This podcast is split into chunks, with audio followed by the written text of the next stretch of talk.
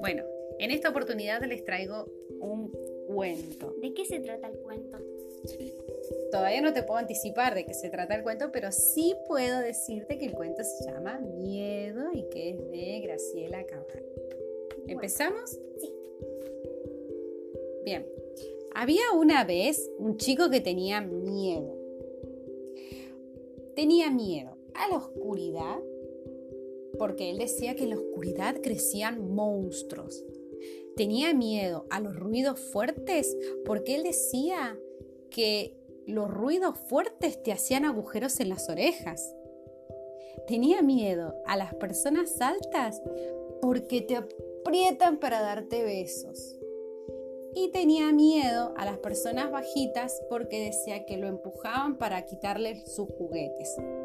Este chico tenía mucho miedo. Entonces la mamá lo lleva al doctor. ¿Y por qué lo lleva al doctor? Y para saber por qué tenía miedo. El doctor lo que hace para que el chico se le vaya el miedo es recetarle un jarabe. ¿De qué, qué gusto tenía el jarabe? y el jarabe era amargo. Entonces el papá dice que mejor que el jarabe era un buen reto. Entonces, ¿qué hace? Lo reta y le dice, basta de andar teniendo miedo vos.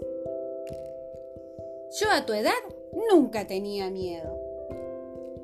El tío decía que mejor que el jarabe era que una burla. Entonces le dice, la nena tiene miedo, la nena tiene miedo. Entonces el chico seguía teniendo miedo. No solo a la oscuridad, a los ruidos fuertes, a las personas altas, a las personas bajitas, sino que también ahora tenía miedo a los jarabes amargos, al, reto del papá y a la burla del tío. Entonces el chico un día fue a la plaza con su mamá entonces, también fue con mucho miedo a la plaza, porque la plaza estaba llena de personas bajitas y de personas altas también. Entonces el chico que hizo se sentó en un banco al lado de su mamá y vio a una persona bajita que le pegaba a un perro. ¿De qué color era el perro? El perro era mm, de color blanco y negro, con manchitas, pero estaba muy flaco y muy sucio estaba el perro.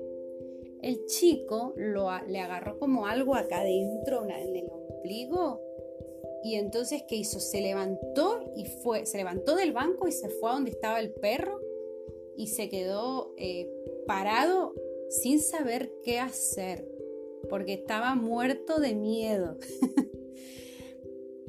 la persona bajita, lo, la persona bajita eh, no mira al chico y, y después le dice algo y se va.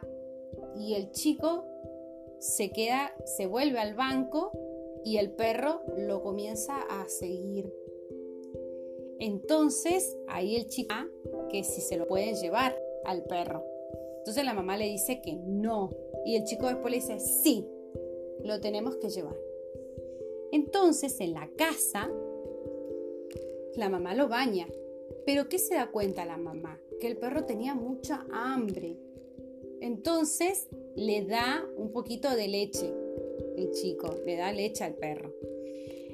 Pero el perro seguía teniendo hambre. Entonces la mamá le da un poco de polenta que había cocinado al mediodía pero se dan cuenta que el perro sigue teniendo hambre. Entonces el perro comienza a comerse los monstruos, empieza a comerse los ruidos fuertes que te dejan agujeros en las orejas y empieza a comerse los retos del papá, se come las burlas del, del tío y se come el jarabe amargo que le había recetado el doctor. Después, con la pancita llena, el perro se va a dormir debajo de la cama en la que dormía el chico. como ya no quedaba ningún monstruo para comer, el perro ya estaba llenito. Entonces el chico ya no tenía, ya no tenía miedo porque tenía un perro. ¿Querés saber cuál es la moraleja de todo esto? Sí. Que el chico necesitaba protección, necesitaba que alguien lo protegiera. Por eso el perro fue quien lo protegió. Y el chico cuando el perro se comió todos sus miedos, ya no sentía más miedo. ¿Te gustó el cuento? Sí. Bueno, me alegro que te haya gustado.